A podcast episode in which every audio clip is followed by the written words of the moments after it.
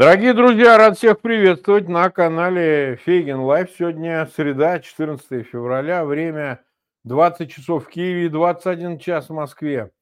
А, сегодня мы проводим очередной стрим, назвали его ВСУ, оборона или контрнаступление. Знак вопроса, это, конечно, тема будет связана с ротацией, которая произошла в руководстве Главкомате ВСУ, и это, в общем, вызывает много споров, дискуссий, но Разумеется, мы не ограничимся только этим обсуждением, а начнем с нашим другом Тарасом Березовцом. Тарас, привет. Привет, Марк.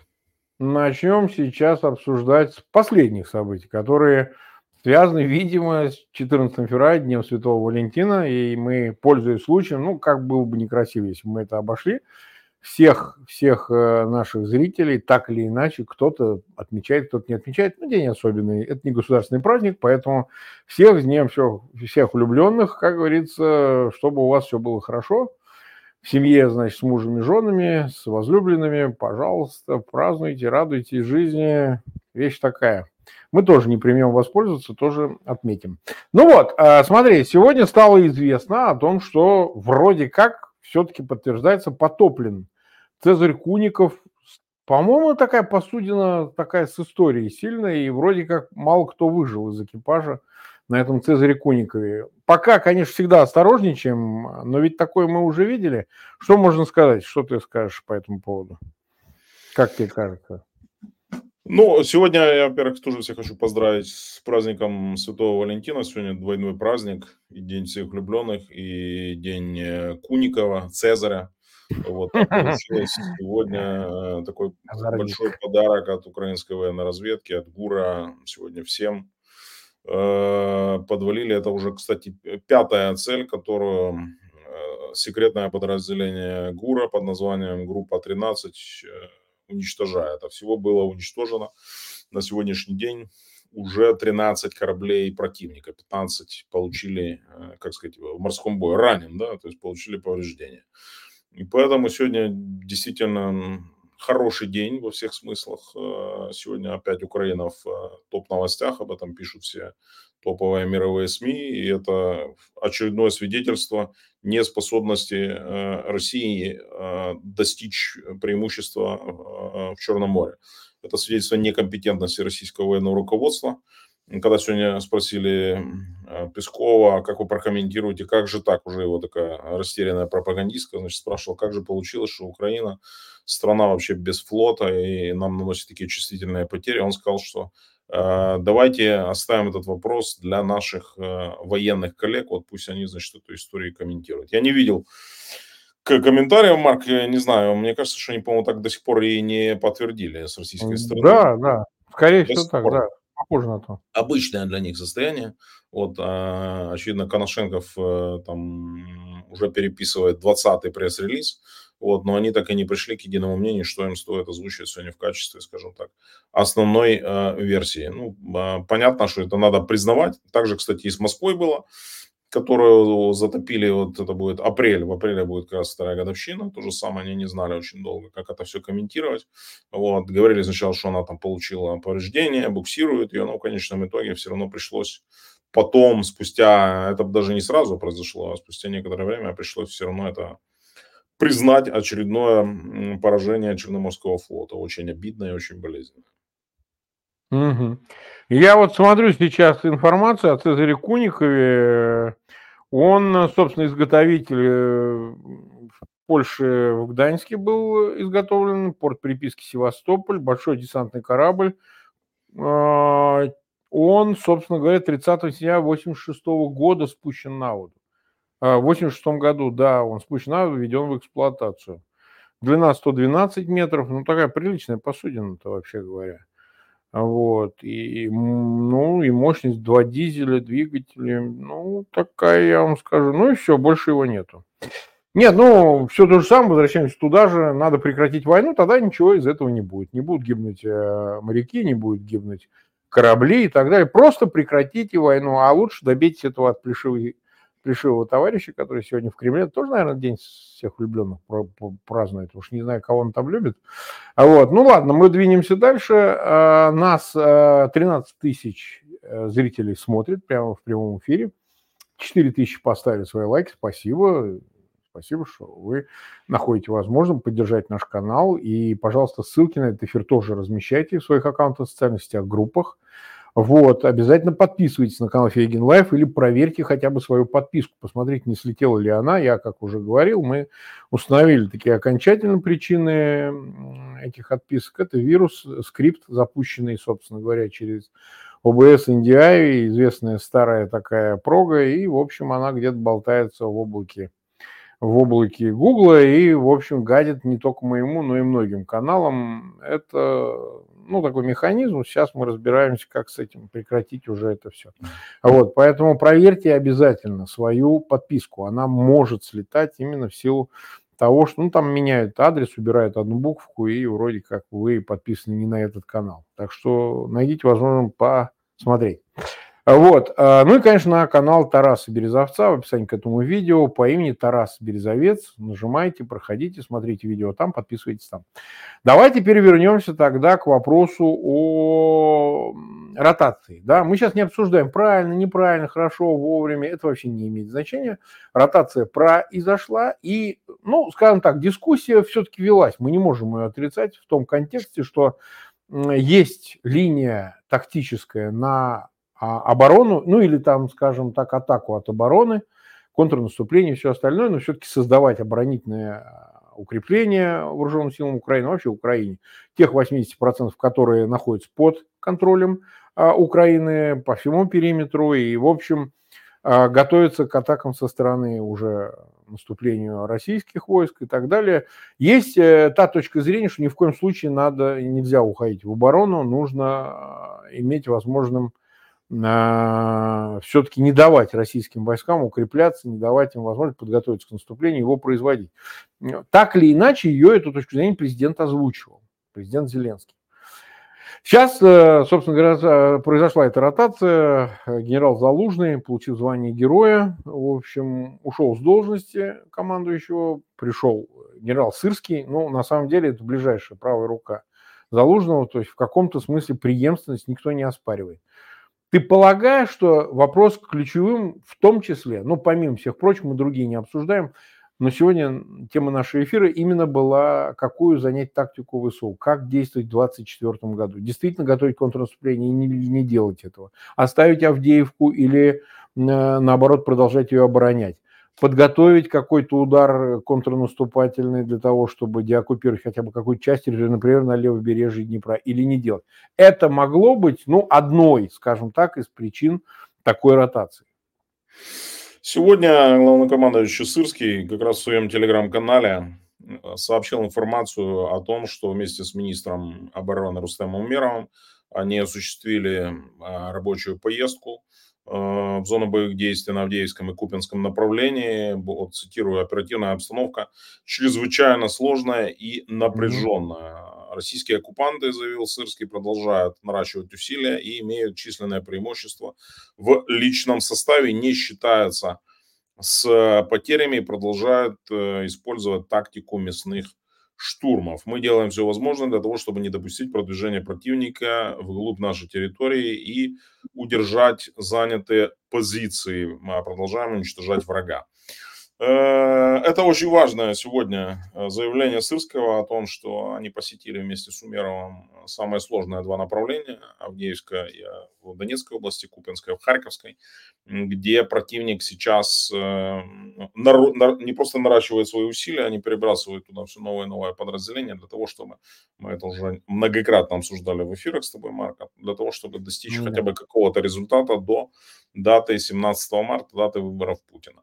Вот, поэтому э, смотри, стратегия э, и тактика, выбор э, здесь в данном случае за командующим, выбор за генеральным штабом, они будут принимать решения относительно того, что необходимо делать в каждом конкретном случае. Это не моя компетенция давать им советы или, скажем так, я могу только ну, оценивать э, ситуацию по факту принятых решений. По факту да. сегодня решения приняты удерживать эти позиции, вот, тем самым создавая, э, нанося противнику большой урон в, личной, в личном составе и технике, что в принципе достигается. Вот, на всех этих направлениях противник понес уже колоссальные потери. Вот э, на Авдеевском направлении противник, только на Авдеевском направлении противник потерял больше, чем за всю афганскую войну за 10 лет. Напомню, там а, показатели где-то составляют порядка 15 тысяч убитыми. Вот такие результаты сейчас битвы за Авдеевку, которую они безуспешно штурмуют не с 22 даже, а с 2014 года. Именно тогда начались первые бои за этот населенный пункт. Вот, поэтому внимание, которое, я, я так сказать, поскольку еще раз э, отсылаю к тому, что я сказал, что я оцениваю принятое решение, поскольку там находились министр обороны и главком Сырский, очевидно, по итогам этой поездки будут приняты решения. Сегодня, как сообщили СМИ, уже сегодня проходит первое заседание группы «Рамштайн» с участием Сырского. Прошла уже ставка верховного командующего с участием назначенного главкома и других э, командующих. И, очевидно, вот уже по итогам этой поездки они будут докладывать на ставки и принимать соответствующие решения. Вот. Сегодня очень много зависит, Марк, э, ответ на этот вопрос, очень много зависит mm-hmm. от оперативности и того, насколько быстро смогут среагировать на обеспечение потребностей украинской армии наши э, западные союзники. Э, помощь Соединенных Штатов задерживается, несмотря на то, что Сенат принял окончательное решение 70 голосами за Э, предоставление пакета военной помощи на 95 миллиардов долларов, из которых 60 миллиардов в Украине, остальное Израилю и Тайваню и другим союзникам. Mm-hmm. Решение Нижней Палаты Конгресса не принято. Сегодня э, вот СМИ американские сообщили о том, что Джонсон, спикер Нижней Палаты Конгресса, безуспешно пытается добиться аудиенции у президента Байдена. Ну, очевидно, что у него серьезные проблемы он оказался между молотом и наковальней, вот, и при этом э, стало известно о том, что администрация Байдена отказывает ему в этой встрече. Опять же, по каким соображениям, поскольку у Байдена считают, что они уже с Джонсоном общались, он приходил к нему не один, а в группе конгрессменов, вот, да. и тогда, это было несколько недель назад встречи, и тогда Джонсон заявил о том, что встреча прошла очень конструктивно. То есть, очевидно, в Белом доме сейчас чувствуют, что Джонсон находится в уязвимой позиции, протягивать ему руку помощи и бросать спасательный круг там не намерены, поскольку он ранее заявлял о том, что он даже не вынесет этот пакет на голосование. Вот, очевидно, его сейчас додавливает Белый дом. Понимаешь, что он находится в очень уязвимой позиции, особенно после того, когда Верхняя Палата таким большим преимуществом, ну, 70 голосов это много. Ну, да, да, да. Вот, это даже больше после угроз Трампа в адрес сенаторов республиканцев, количество проголосовавших даже увеличилось. То есть он видит, что шантаж с сенаторами не сработал. Получился обратный результат.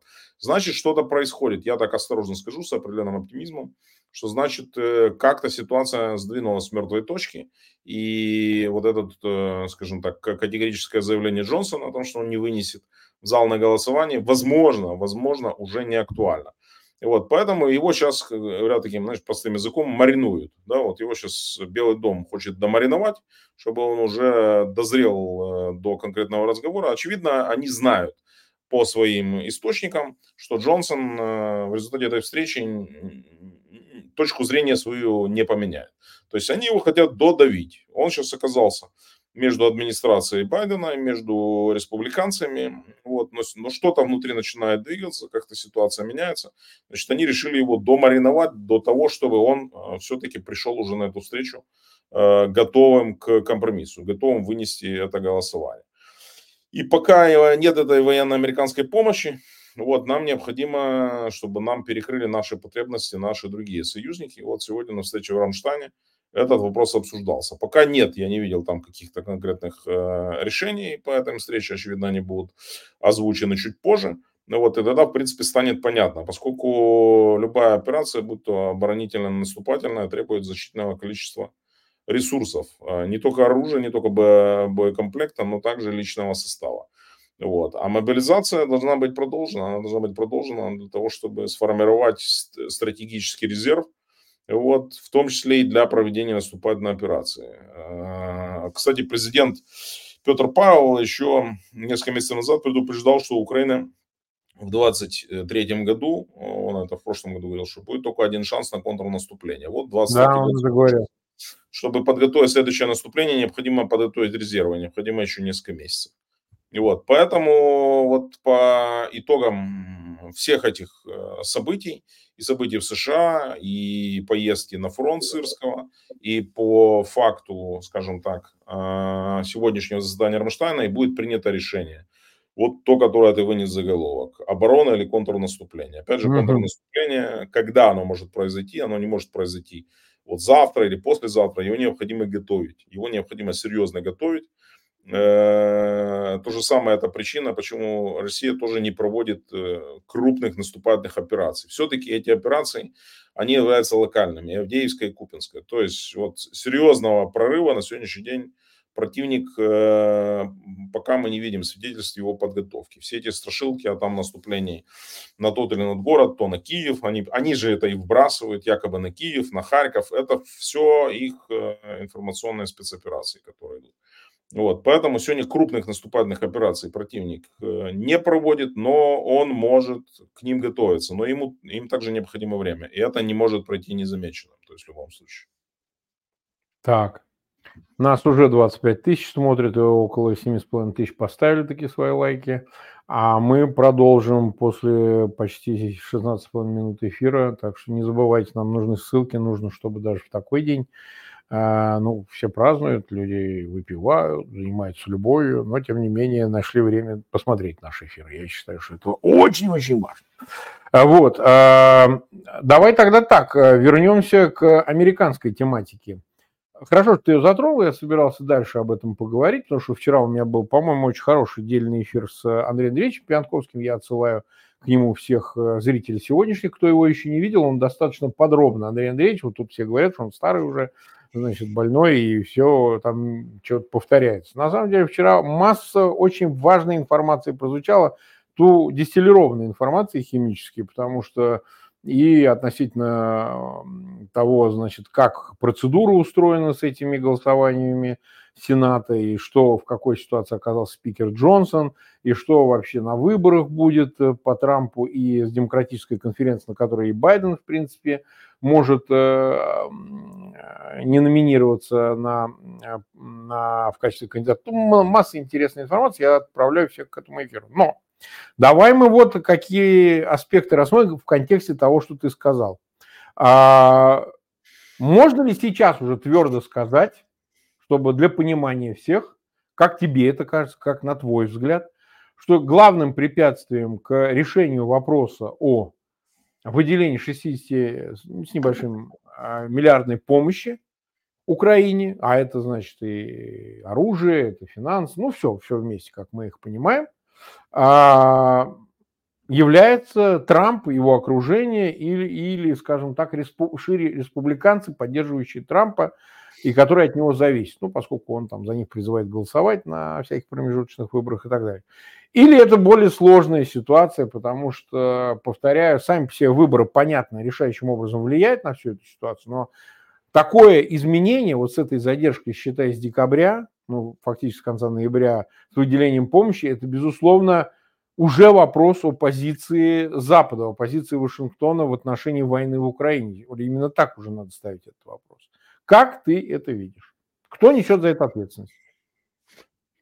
Ну, я бы не ставил вопрос, кто несет за это ответственность. Я бы говорил так. Э, кто является на сегодняшний день главным препятствием на э, пути принятия этого пакета помощи? Ну, очевидно, что это Дональд Трамп и его сторонники. Вот, э, это абсолютно очевидно, поскольку он об этом заявлял публично и его наиболее ярые сторонники, такие как Марджори Тейлор Грин, она вообще говорила, что Украине нельзя давать ни копейки, и более того, она угрожала нынешнему спикеру Джонсону отставкой, так же, как его предшественнику Маккарти, за то, что он значит, вынес вопрос предоставления помощи Украине, как военной, так и гуманитарной. Кстати, уже уменьшен пакет вот, в частности, помощь финансовой Украине уменьшена, и уменьшен пакет с запретом выплат э, пенсионерам. То есть об этом, может, не все знают, но то есть И тот пакет помощи, который изначально предусматривался, он уже немножко сократился. Да? Там есть военная помощь по э, конкретно значит, закупке, восстанов, э, восстановить американский запас вооружения, потом деньги на закупки оружия самой Украины, вот, восстановление и э, социальный пакет. То есть то, что должно идти на оплату э, зарплат э, различных групп э, населения. Вот. Необходимо э, понимать, что для Трампа этот вопрос э, является принципиальным. Ну, очевидно, так его полстеры, это те люди, которые проводят для него социологию, посчитали, что трамповский избиратель э, в целом очень э, хорошо воспримет слова о том, что необходимо перестать тратить бюджет Соединенных Штатов на помощь каким-то другим странам. Вот. При этом в качестве других стран они же не только Украину называют. Да, он, и Израиль также называют. Израиль, да, он говорит, что в принципе давайте... То есть Бессрочный Америка, кредит. Да, то есть давайте разберемся сначала с нашими американскими делами, а потом уже может быть. Это все звучит на фоне заявления. Это ж, в принципе, смотри, он же уже пошел дальше, новый скандал э, э, об этом ну, тоже ты знаешь, и он, в принципе, уже несколько дней шумит когда он сказал, что я бы наоборот, э, скажем так, Путина поощрял напасть на одну из стран НАТО, если да, они... в субботу в Каролине он это заявил. Да, он в, в, в Южной Каролине, или не все, не, в Южной, по-моему, уже. Вот, он об этом заявил, вот, конвое. Вот, и это вызвало жутчайший скандал, и отголоски его слышны до сегодняшнего дня. Там уже и Столтенберг прокомментировал, и Барель уже комментировал, и представители других стран-союзников. Но факт остается фактом. Вот, кстати, самое жесткое заявление сделал Весли Кларк, бывший командующий силами НАТО объединенными, он вообще заявил о том, что это предательство. Он сказал, что это предательство, и это лишнее напоминание американскому народу, что нас ждет в случае, если э, Трамп снова победит на выборах. То есть он сказал, что фактически он об этом говорит, он собирается отказаться от помощи нашим союзникам. Вот, поэтому э, как бы это его линия, и он ее продолжает. И поэтому его сторонники, э, естественно, цепляются за э, вот эту идею полностью заблокировать выделение помощи иностранной, иностранным партнерам США. Вот считаю, что очевидно, как бы раз Трамп за нее так топит, они тоже должны это делать. То есть для кого-то это вопрос повторного переизбрания в Конгресс, кто-то рассчитывает в случае победы Трампа оказаться в администрации и войти в правительство. То есть у каждого свои мотивы, понимаешь? Но э, вопрос только в том, что э, вот эти очень резкие, экстремистские, я бы так сказал, заявления, которые себе позволил э, Трамп, они в значительной мере, мне кажется, сейчас могут поменять ландшафт в первую очередь в, не только в республиканской партии, но и среди независимых избирателей, не определившихся. Поскольку для них э, уже эти заявления очередные, это переход очередных красных линий. Понимаешь? И поэтому, как сейчас ситуация поменяется, ну, то есть, если шансы у последнего конкурента Трампа Ники Хелли бросить ему вызов, мы увидим, когда уже будут в праймерис в ее родном штате, в Северной Каролине. Вот тогда, если уже и здесь она проиграет, то, наверное, тогда Трампу дорога, э, номинация от республиканской партии открыта. Вопрос только в том, что там, последняя надежда остается только на суд. Суд, который может Трампа на этом пути остановить. Опять же, если он захочет это делать, вот, что не факт.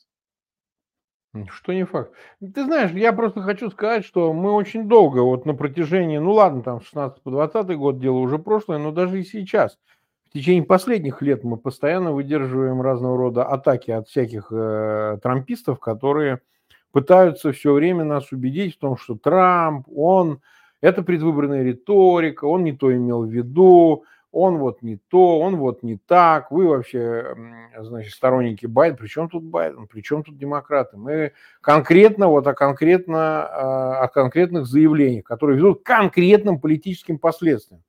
А, и так, логика здесь следующая. Если он говорит, что мы не будем защищать Европейский Союз, как должны реагировать Европейский Союз? Ну ладно, они бросают сразу в Вашингтон, начинают говорить, вы тоже так считаете? И какой у вас план Б, если вдруг действительно Трамп приходит к власти? Кто будет вообще это, эту миссию нести, если от нее США отказываются? И, и также тоже они начинают думать, а может нам сманеврировать с Москвой?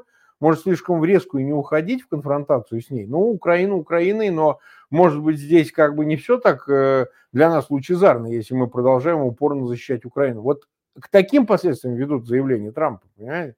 Потому что начинает колебаться, но европейцы вообще и без того, ну сейчас они безупречно более-менее себя ведут, мы это наблюдаем, но вносить такую сумятицу в ряды, э, в ряды, значит, э, этого западного единства, НАТО, там всех остальных структур, и без того там масса проблем. Но это чревато. И я поэтому к тому, что мы исходим из того, что люди говорят, а не из того, что они предполагают, там, интерпретируют как по-своему, еще что-то там, пытаются вызвать какие-то последствия. Мы конкретно слушаем то, что говорит Трамп. И то, что он говорит, а, это ужасно, потому что он сейчас это говорит как кандидат, как номинант от республиканской партии на выборах э, президента Соединенных Штатов. А завтра он будет это говорить как президент, и последствия будут катастрофическими. Вот о чем речь. А, поэтому мы это обсуждаем. Ну хорошо, давай двинемся дальше. Теперь давай о Москве поговорим. А, значит, ну да, предстоят э, выборы, так называемые, естественно, в России никаких выборов нет, на мой взгляд, уже лет 25 по меньшей мере. Вот, но это другой вопрос. А, но Путин, и сегодня вновь было сказано о том, что собирается, только сроки не определены, поехать в Турцию. Видимо, там договориться, украинский вопрос является центровым. А, это, естественно, с Эрдоганом и так далее. То есть, э, на твой личный взгляд, после заявления, которое он сделал в интервью Карсону, да, Такеру Карсону, а, и мы видим, что этот пас пойман Трампом, потому что не воспринято было бы это вот его заявление в Каролине – Э, вот э, так остро, если бы не услышали до этого интервью Путина, который там, посмотрел, говорят, 100 миллионов уже человек. Так что это нельзя не сказать. Пропаганда 200? говорит, что 200. Пропаганда заявила, что уже 200 просмотров миллионов. Ну, это просто что-то какие-то невероятные цифры. Я, я даже не представляю 200 миллионов просмотров. Но окей, ладно.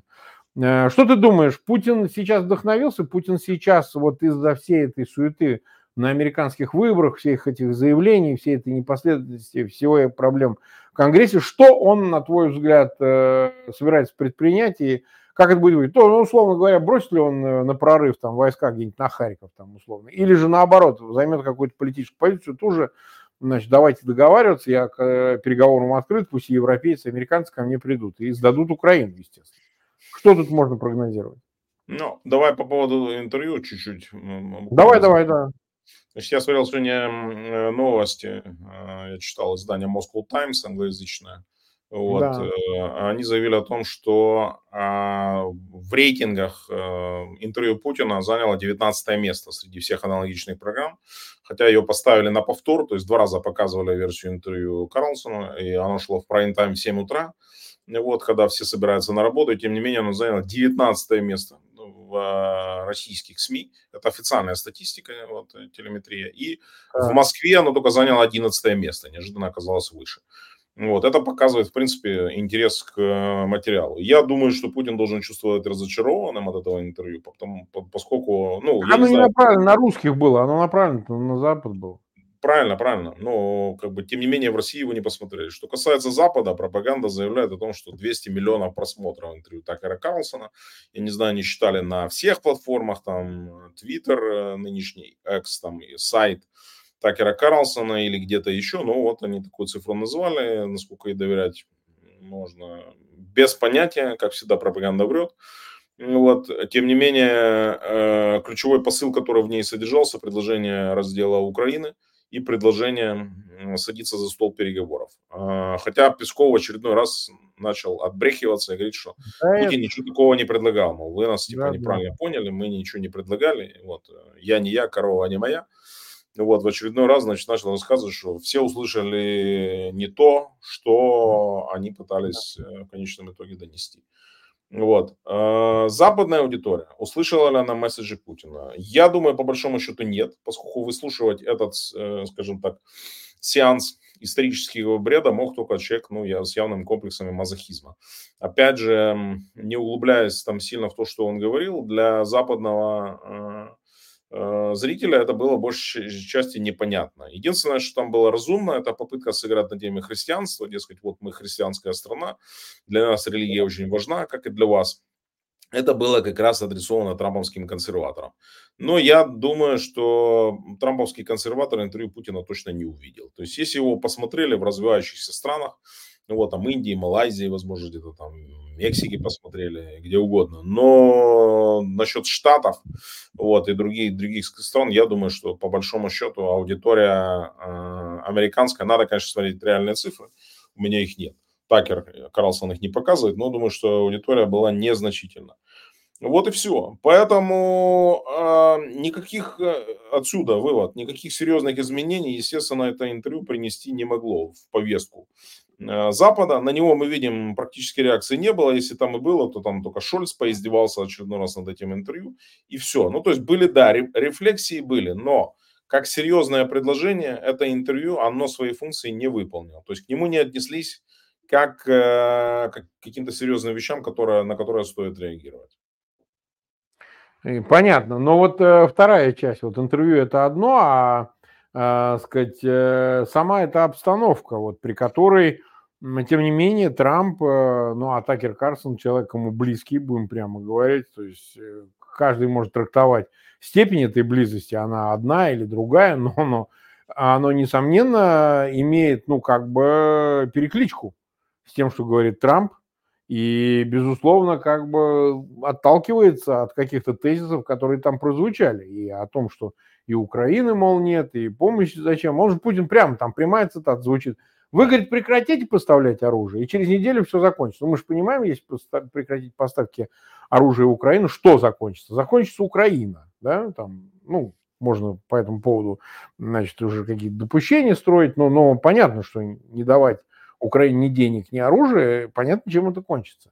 Ты считаешь, что э, американские выборы сейчас в значительной степени могут стать зависимыми от действий Москвы. То есть, ну, вот, скажем так, не то, что даже воздействие на избирателей, но сам Трамп будет это использовать. Я объясню свою мысль. Он говорил, Трамп, я, говорит, с Путиным договорюсь за 24 часа. То есть мы с ним на таком языке разговариваем, мы договорились.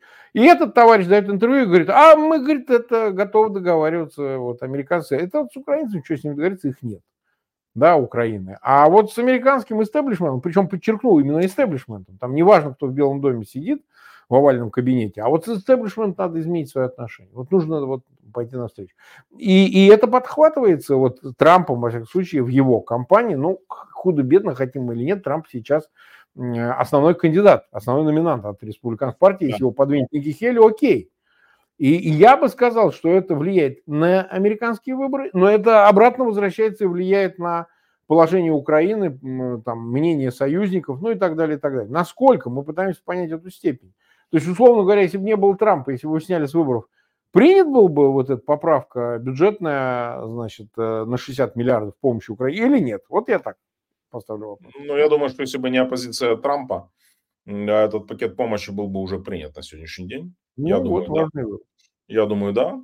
Поскольку в целом же руководство республиканской партии не отвергает эту идею. То есть есть просто позиция ну, да. республиканцев, которые ориентируются. Так получилось, что они смогли навязать свою волю значительной части представителей республиканской партии. Но если в Сенате уже позиция Трампа не сработала, если там точно такие же республиканцы, да, они как бы, да, это верхняя палата Конгресса, но тем не менее они же смогли, в принципе, э, не поддаться на соблазны э, пойти на поводу у Трампа и все равно проголосовали против его воли то то же самое было бы в Нижней. Просто в Нижней Палате ну, больше э, представителей партии, которые в большей степени, повторю, ориентированы и зависят от позиции бывшего президента. У каждого из них свой интерес, еще раз повторю, свой интерес. Поэтому, если бы не позиция Трампа, ну, об этом же, в принципе, и Байден в своем обращении заявил. Он сказал, что на сегодняшний день главное препятствие, почему мы не приняли этот пакет, это личная позиция экс-президента э, США. Он об этом сказал. То есть я думаю, что так оно по большому счету и есть. Я не хочу критиковать представителей республиканской партии. Я понимаю, да. Такие разговоры, знаешь, что там, как э, написал Дональд Туск, э, польский премьер, что вам должно быть стыдно, вот, значит, э, кто-то там написал, не помню, что, значит, Рейган превращается в гробу, вот когда он видит такую позицию представителя своей партии. Вот, эм, ну, к сожалению, просто так а, получилось, что, ну, да, есть вот такая точка зрения в республиканской партии. Она не против Украины, еще раз повторю, они сами говорят, что э, Украина просто стала заложницей ситуации. Ключевое – это вопрос миграционного законодательства – И то, что они сейчас активно стали как раз сбивать вот этого, объявили импичмент, Нижняя палата объявила. Ну, Верхняя палата ему, очевидно, не объявит. Вот, а обвинили импичмент министру внутренней безопасности, насколько я помню. Вот. Это, в принципе, отголоски всей этой истории, понимаешь? Это вся история, она э, вокруг, э, крутится вокруг э, вот этих вот историй с мигрантами. Ну, слушай, ну цифра сумасшедшая. 300 тысяч мигрантов только за прошлый год по официальной статистике проникли да, на территорию Мексики. 300 тысяч. Я когда узнал, я, я не поверил. То есть я, ну, слушай, если бы Европейский Союз получил бы даже, наверное, там половину этой цифры в обычный год, то я имею в виду нелегальных, я не говорю мигрантов, именно нелегальных. Да, ну, да, Это, это катастрофа, при, при том, что там правительств больше 20, да, вот, и все равно, ну, это огромное, 300 тысяч, то есть как вот вообще, как это такое могло произойти? Ну, да, вот, косарь в день. понятно, что, ну, слушай, для многих американцев, вот, это не надо их там оскорблять, называть их там реднеками, трампистами. Для многих американцев в приграничных а, областях, э, штатах это проблема, потому что растет уровень э, преступности, растет уровень наркотрафика, вот, они привозят с собой свои проблемы. Это же не только мексиканцы. Там идет трафик, э, дай бог, то есть там проникают и из азиатских стран, из, из Африки проникают. Просто они используют территорию Мексики как транзит. Вот, поэтому как бы вот эти люди, э, эти избиратели, традиционно, которые голосуют в первую очередь за республиканцев, поскольку там находится как раз на границе с Мексикой, это как раз так называемая штат ржавого пояса. Вот они, как бы, для них это проблема. И Трамп этой темой активно сейчас манкирует. Он активно вот ее, знаешь, как крутит ее, знаешь, как этот, mm-hmm. как э, ром этим, да, как говорится, как ром солнцем крутит. Вот, э, активно использует ее для того, чтобы торпедировать э, повестку Байдена. Ну, кстати, хранить Байдена тоже неправильно, поскольку американская экономика действительно Э, находится на подъеме. Э, они создали большое рекордное количество рабочих мест в экономике, и поэтому, ну, как бы, крайне опрометчиво уже заявлять о том, что любой представитель республиканской партии, Трамп или не Трамп, он, значит, уже выигрывает выборы. Но это не так, это не так. Выборы длинная история. Ну вот, и Байден э, это все равно сильный кандидат. Угу. Так, 37 тысяч к нам присоединилось, и 12,5 тысяч смотрят. Мы как бы продолжим, мы там последняя часть программы, у нас сейчас уже 37 минут мы в эфире, сегодня сильно не будем перебирать со временем. Повторяю, что сегодня день э, такой особенный, особенно в условиях войны, да и в Украине, да и в других местах, знаете, День всех влюбленных – это способ такой отдушины, так что не примените воспользоваться возможностью сказать своим любимым о том. Скажи просто, вы... Марк, что у тебя есть сегодня кому, э, про с кем праздновать День Святого Валентина, поэтому ты не хочешь а тратить а время. Это поэтому? А, ну поэтому тоже, да, конечно, тоже. Скажи честно. Ну что, честно, всегда ну, есть. Не, ну нормально, нормально. мужик. Ну нормально, нормально. Я тебя нормально. понимаю. Ах ты, озорник. Вот. Ну, в общем, давай все-таки доведем нашу повесточку. Давайте все-таки разберемся с, возвращаясь к тому, что происходит, все-таки с э, Россией, потому что, ну вот смотри, не знаю, следил ты или нет, но думаю, следил, потому что человек очень опытный. А, чем закончилась вся эпопея с выборами я просто считаю, что это тоже связано э, с попытками, значит, изобразить э, своего кандидата. Мы с тобой это обсуждали с Надеждином. Вопреки моему прогнозу, а я публично прогнозирую, что они его не снимут, Надеждина кандидата, потому что им не страшна пацифистская вот эта повестка, потому что она полностью контролируемая. Потому что это их человек, это, в общем, э, очень в ограниченных в очень ограниченных масштабах, а, значит, она декларируется, и, собственно говоря, все под контролем. То есть, когда говорили, о, они там перепугались, очередей и так далее. Но вот сегодня уже, когда Надежда не участвует в кампании, уж не знаю, чем там закончится его подача иска на решение Центральной избирательной комиссии о его неприеме подписи, что там нашли бракованные подписи, чем она закончится, я не знаю. А, но, но уже сегодня открыто Соловьев, если ты видел, заявляет о том, что как хорошо, отлично, он нам принес 200 э, тысяч, ну или там 100 тысяч агентов, э, противников режима, которых все переписали на Лубянке, и скоро мы вами займемся. То есть это прям открыто было сказано. Это не то, что там... Ну, я же об этом ровно и говорил же. Я ты, же и ты говорил, и я говорил, там многие говорили, ну ты говорил, мы прям программу с тобой этому посвятили. Да, нас, нас еще клевали, вы ничего не понимаете, Надежда mm хороший человек, да. а вы все вот там сидите хер ну, день, вот нас поливаете, вот и ну, так да. далее. А сейчас уже Надежды не видно, он там людей на Кремль не зовет, там ничего не призывает. Ну, еще раз, он там судится, там какая-то своя перепалка внутри Кремля, возможно, идет, нужен им такой кандидат, не нужен, но его уже не слышно, не видно, а вот, простите меня, действительно, подписи всех, а они есть, это несомненно, людей мы этих уважаем, которые выступают и против Путина, и против войны, их действительно переписали. Ну, наверное, не всех, но вот важную часть, конечно, подписей на Лубянку сдали, и те, которые в ЦИК попали, я думаю, оперативная съемка велась, значит, э, в этих очередях. Вот э, видишь ли ты в этом э, ужесточение позиции в целом и то, что в Москве она даже своего лояльного такого потенциального кандидата убрала, потому что это как-то связано вот с тем больше с тобой упомянутым желанием что-то продемонстрировать, то есть в том числе на фронте, но и по отношению к обществу. По-моему, уже окончательно всех пересажать в России, особенно тех, которые пусть и сдавленно, там, приглушены, но выступают против войны и пытаются хвататься за соломинку. Как пытаться глотнуть э, воздуха в газовой камере, да, то есть вот э, всех загнали туда, и вот люди пытаются дышать, вот Надеждин такой соломинкой был, а теперь ее нет. Вот как ты эту всю ситуацию видишь в контексте выборов? Ну, во-первых, э, смотри, то, о чем мы говорили, предположение о том, что списки э, людей, которые подписались за Надеждина, будут использованы, опять же, для их компрометации в будущем, это предположение полностью оправдалось. Именно да. эти предложения и звучат. А если, послушай, если звучат предложения «давайте их используем», слушай, это, это уже не «давайте их уже используют». Там все есть их персональные данные, и поэтому люди на самом деле okay. сами, э, э, сами себя внесли э, в эти списки. Вот, и, к сожалению, еще раз повторю, мы об этом нам предупреждали, эти люди сами сделали все для того, чтобы попасть сейчас на карандаш к карателям. Второе, я когда говорил о том, что они его зарегистрируют, исходил все-таки из того, что Кремлю был выгоден э, такой вот контролируемый кандидат.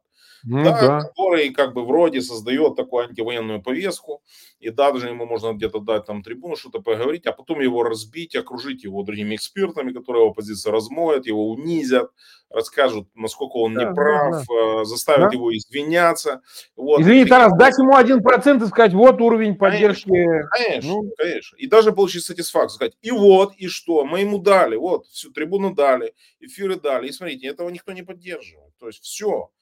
Но и его вот эти заявления накануне, когда он начал там вот это вот э, лебезить и начал, значит, петлять и говорить, что я же да. за... Я не выступаю за выведение войск, все должно да, решаться да, иначе. Никаких мы, значит, мы сдавать, значит, людей на вот этих новых территориях не будем, если они хотят остаться с Россией, пусть остаются. Э, это была его попытка. Значит, э, сто процентов были договоренности с э, Кириенко, который ему сказал, вот ты, если это озвучишь, значит, все будет нормально. И ну, он все, свою часть выполнил, но видишь, не помогло.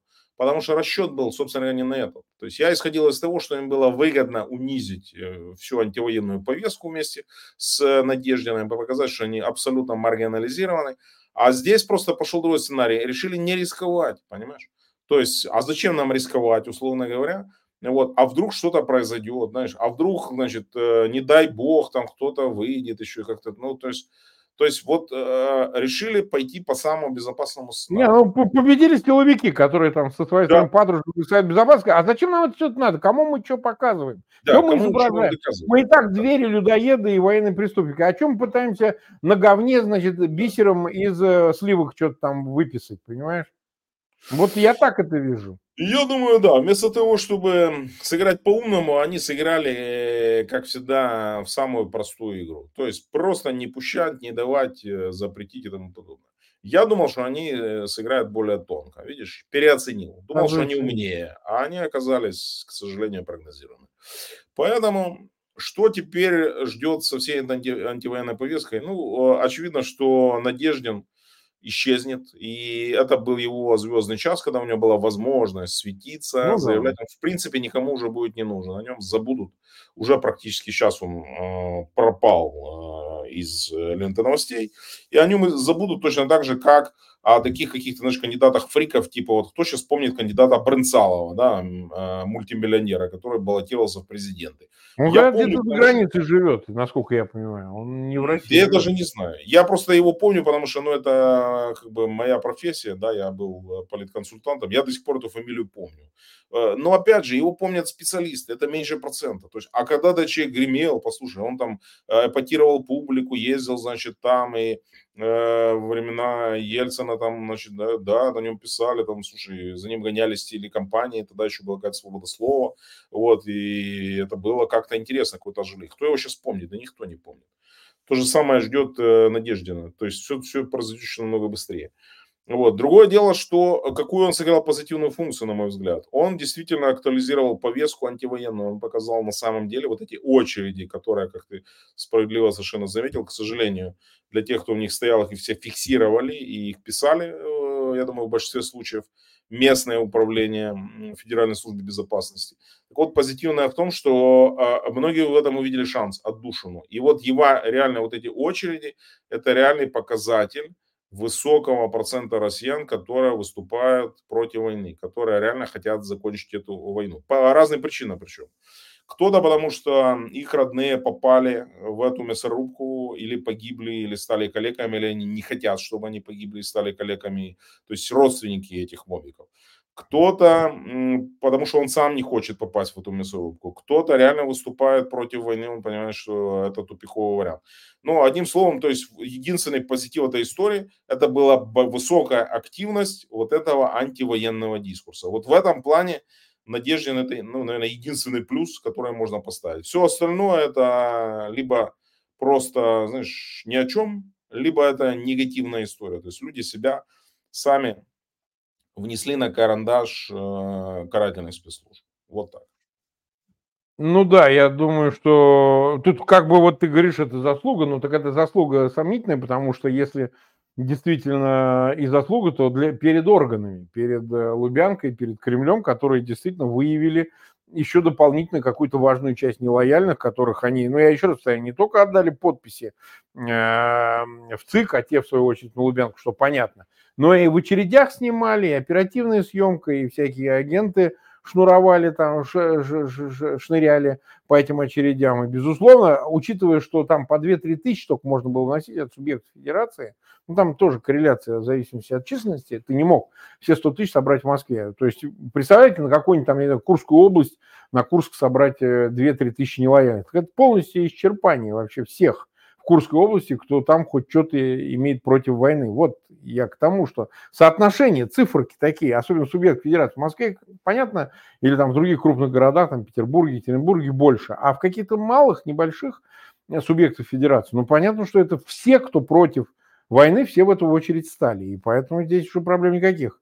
Я просто людям хочу сказать, что это, конечно, некий социальный рейтинг – это понижение, там могут на работу не пускать самые невинные, на какую-то там какие-то паспорта задерживать, не выдавать за границу. В конце концов, проработка какая-то будет со стороны оперативников ФСБ, кого-то вас могут э, пытаться вербовать в качестве агентов, это очень реальная вещь. Вот. Единственный способ это просто уехать из России. Я другого пути не вижу. Было бы погрешить против истины, если бы я сказал, что нет, нет, оставайтесь и так далее. И имеете возможность, если вы понимаете, куда все идет, а вы видите, куда все идет, просто собирайте манатки, собирайте все, что можете и уезжайте, потому что перспектива у вас, она еще более худшая, чем у остального, остающегося населения. Это тоже объективная вещь. Ну хорошо, мы подводим итог нашей программе. А, мы уже почти 50 минут в эфире находились.